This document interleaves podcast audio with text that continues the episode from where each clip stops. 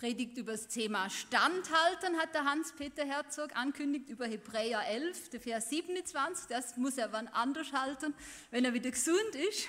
Aber das Thema Standhalten, zu Jesus halten, das nehmen wir gleich auf. Der heutige Predigtext steht im Lukas-Evangelium, Kapitel 22, vom Vers 54 bis 62 lese ich uns die Verleugnung des Petrus. Und sie nahmen Jesus fest und führten ihn ab. Und sie brachten Jesus in das Haus des hohen Priesters. Petrus aber folgte von weitem. Und sie hatten mitten im Hof ein Feuer entfacht und sich zusammengesetzt, und Petrus saß mitten unter ihnen. Und eine Magd sah ihn am Feuer sitzen, und sie schaute Petrus genau an und sagte, dieser war auch mit ihm. Er aber leugnete es und sagte, ich kenne ihn nicht. Kurz darauf sah ihn ein anderer, der sagte, auch du bist einer von ihnen. Petrus aber sagte, Mensch, ich bin es nicht. Und als ungefähr eine Stunde vergangen war, behauptete wieder ein anderer, es ist so, auch der war mit ihm. Er ist auch ein Galiläer. Da sprach Petrus, Mensch, ich weiß überhaupt nicht, wovon du redest. Und im selben Augenblick, während er noch redete, krähte der Hahn. Und der Herr wandte sich und blickte Petrus an. Da erinnerte sich Petrus an das Wort des Herrn, wie er zu ihm gesagt hatte, ehe der Hahn kräht, wirst du mich dreimal verleugnet haben. Und Petrus ging hinaus und weinte bitterlich. Liebe Gemeinde, was Petrus hier passiert, ist fast unfassbar. Niemals hätte Petrus so etwas von sich erwartet. Petrus war so hoch motiviert mit Jesus unterwegs. Er wollte Jesus überall hinfolgen, so hat er es ihm versprochen, auch in das Gefängnis, auch in den Tod. Und als ihm dann Jesus vorhersagt, dass er dreimal behaupten wird, ihn, Jesus, nicht zu kennen, da hält das Petrus für unglaublich und er bestreitet das. Kurz danach muss er im Garten Gethsemane mit Jesus wachen. Jesus bittet ihn zu beten und Petrus schläft gleich dreimal ein. Jesus wird gefangen genommen, da ist Petrus dann dafür übereifrig und schlägt einem Soldaten ein Ohr ab. Jesus weist ihn zurecht und heilt das Ohr. Petrus will Jesus nicht im Stich lassen. Er will mit ihm gehen. Darum folgt er auch mit einem Sicherheitsabstand bis zum Hof des hohen Priesters, wo Jesus verhört werden soll. Und dort geschieht es dann genau das, was Petrus nie von sich gedacht hätte. In kürzester Zeit streitet er dreimal ab, Jesus überhaupt nicht zu kennen. Petrus hat sich massiv überschätzt. Was sich da genau abgespielt hat im Hof des hohen Priesters, das wird klarer, wenn wir in allen vier Evangelien lesen. Die Verleugnung von Jesus durch Petrus und sein Verhör vor dem hohen Priester und dem hohen Rat, dem obersten jüdischen Gremium. Diese Verleugnung war Matthäus, Markus, Lukas und Johannes so wichtig, dass gleich alle vier Evangelien in der Bibel davon berichten. Nicht ganz gleich, aber doch sehr ähnlich. Und wenn wir den Bericht in allen vier Evangelien lesen, dann wird logischer, was sich da abgespielt hat. Wahrscheinlich wurde Jesus zuerst von Hannas verhört. Hannas war nicht mehr Hohepriester, er war der Amtsvorgänger und Schwiegervater des amtierenden Hohenpriesters Kaiphas. Aber Hannas hatte immer noch maßgeblichen Einfluss und Ansehen. Während Jesus vor Hannas stand, leugnete Petrus zum ersten Mal seine Verbindung mit Jesus. Jesus wurde verhört, verspottet, geschlagen und dann gefesselt zum hohen Priester Kaiphas gesandt. In dieser Zeit geschah es wohl zum zweiten und zum dritten Mal, dass Petrus seine Zugehörigkeit zu Jesus leugnete. Jesus wurde über den Hof vom Haus des Hannas zum Saal des hohen Priesters Kaiphas gebracht. Darum konnte Jesus Petrus anschauen, als der Hahn krähte.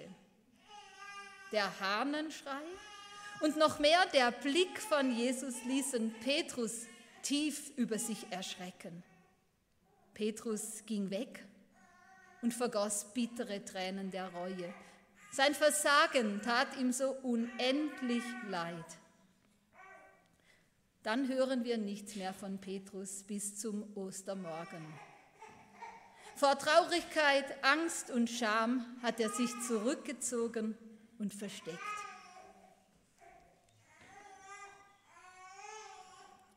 Was meinen Sie, was denken Sie zu dieser Geschichte?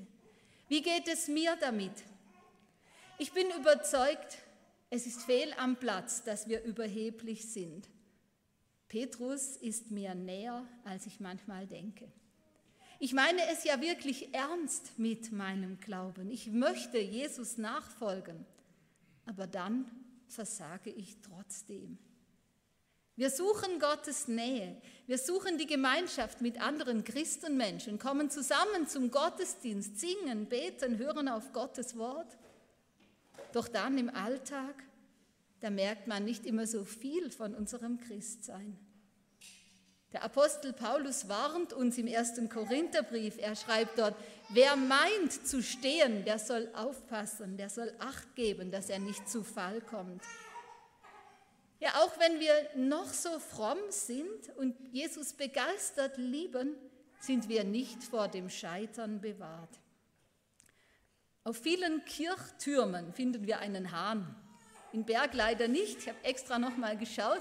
In Sitterdorf könnten wir mit einem Gückel dienen, an vielen Orten sonst. Diese Hähne auf unseren Kirchtürmen sollen uns zum Nachdenken bringen. Dazu, dass wir uns selber prüfen und fragen,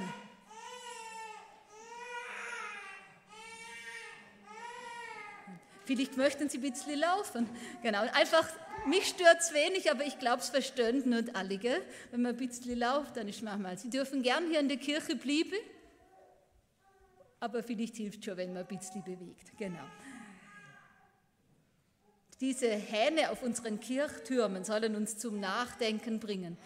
Dazu, dass wir uns selber prüfen und fragen, wo habe ich meinen Glauben an Jesus verleugnet? Wo habe ich es nicht geschafft, zu Jesus zu stehen? Ja, wann war es mir peinlich zu bekennen, dass ich Jesus nachfolge? Und werde ich in meinem Umfeld, bei meiner Arbeit, in meinem Alltag als Christin, als Christ erkannt? Und will ich als Christ erkannt werden? Petrus hat unter anderem seine Sprache verraten, sein Dialekt aus Galiläa. Ich frage mich, fallen wir auf als Christen? Kann man von uns sagen, dein Reden, dein Denken, deine Taten verraten dich? Gib doch zu, du bist Christ. Oder haben wir uns so sehr an unsere Umwelt angepasst, dass wir gar nicht mehr auffallen? Vielleicht haben wir Angst, dass uns unsere Verbundenheit mit Jesus Nachteile bringen könnte. Oder wir sind einfach ein bisschen zu bequem.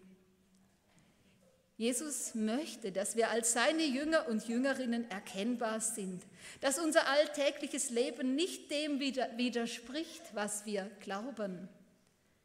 Darum ist es gut, wenn wir uns immer wieder die Frage stellen, wo habe ich meinen Glauben verleugnet?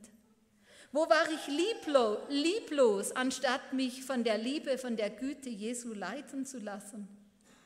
Oder wann habe ich mir unnötige Sorgen gemacht, anstatt alle Sorgen auf meinen Herrn zu werfen? Das Krähen des Hahnes und der Blick von Jesus brachten Petrus zur Besinnung, zur Reue, zur Umkehr. Und ich glaube, Jesus schaut auch jeden und jede einzelne von uns liebevoll an. Sein Blick auf Petrus war nicht verachtend, herablassend, sondern voller Erbarmen. Dieser Blick hat Petrus gezeigt, Jesus, mein Herr, hat mich nicht abgeschrieben. Er schaut mich noch an. Er will mich bei sich haben. Er ruft uns in seine Nähe, auch wenn wir versagt haben. Sind wir untreu? Dann bleibt er doch treu. Er kann sich selber nicht verleugnen, heißt es im zweiten Timotheusbrief. Darum können wir umkehren, Buße tun, die Richtung ändern. Wenn wir versagt haben, können wir wieder zu Jesus flüchten, unter seinen Blick, unter sein Kreuz, wo er für ihre, für meine Schuld gestorben ist, in seine ausgestreckten Arme, vor Gottes Thron. Wir haben vorhin gesungen, mutig komme ich vor den Thron. Dort ist Jesus, dort tritt er als unser Retter und Fürsprecher für uns ein. Jesus können wir alle unsere gescheiterten Versuche bringen, ihm treu nachzufolgen. Die Momente, in denen wir geschwiegen haben, anstatt von unserem Vertrauen auf ihn zu reden und andere dazu einzuladen, mit ihm unterwegs zu sein. Jesus können wir auch die Stunden bringen, in denen wir verzweifelt um uns und unsere Sorgen gekreist sind, als anstatt alles belastende Gott abzugeben. Und wir können ihm auch die Situationen bekennen, in denen uns, in denen uns unser eigenes Wohlergehen wichtiger war als das anderer, die Hilferufe, die wir überhört haben. Bei Jesus finden wir Vergebung, er erlöst uns von aller Schuld. Dafür ist er gestorben und wieder lebendig geworden. Jesus bringt uns mit Gott ins Reine. Er macht uns neu, rüstet uns dafür aus, dass wir seine Jünger und Jüngerinnen sein und als diese leben können. Gott braucht keine Helden, so heißt ein Buch von Magnus Malm, das wahrscheinlich einige kennen. Gott braucht keine Helden. Er braucht uns als fehlerhafte, fürs Scheitern anfällige Menschen. Gott wünscht sich nur eines, dass wir immer wieder umkehren, dass wir uns von falschen Wegen zurückrufen lassen. Vielleicht ja durch einen Hahnenschrei, durch einen Gückel auf einem Kirchturm, durch Gottes Wort. Gott sehnt sich danach, dass wir den liebevollen Blick von Jesus wahrnehmen, dass wir uns nicht verkriechen, sondern dass wir wie Petrus nach Ostern Jesus einfach unsere Liebe bekennen. Dreimal hat Jesus Petrus nach Ostern gefragt, hast du mich lieb? Und Petrus hat dreimal geantwortet, Herr, du weißt, dass ich dich lieb habe. Jesus selber betet für unseren Glauben, dass dieser nicht aufhört. So hat er es Petrus gesagt, noch bevor er ihn verleugnet hat. Ich habe für dich gebetet, dass dein Glaube nicht aufhört. Und ich bin überzeugt, Jesus betet auch für uns. Und es genügt, dass wir uns an Jesus halten oder noch viel mehr, dass wir uns von ihm halten lassen, dass wir seine Liebe erwidern. Und dann braucht er uns als seine Werkzeuge, trotz unseres Versagens, trotz aller Schwäche und Fehlerhaftigkeit. Das ist ein Wunder und eigentlich nicht zu begreifen, aber so ist Jesus. Was für ein wunderbarer Herr und Retter. Amen.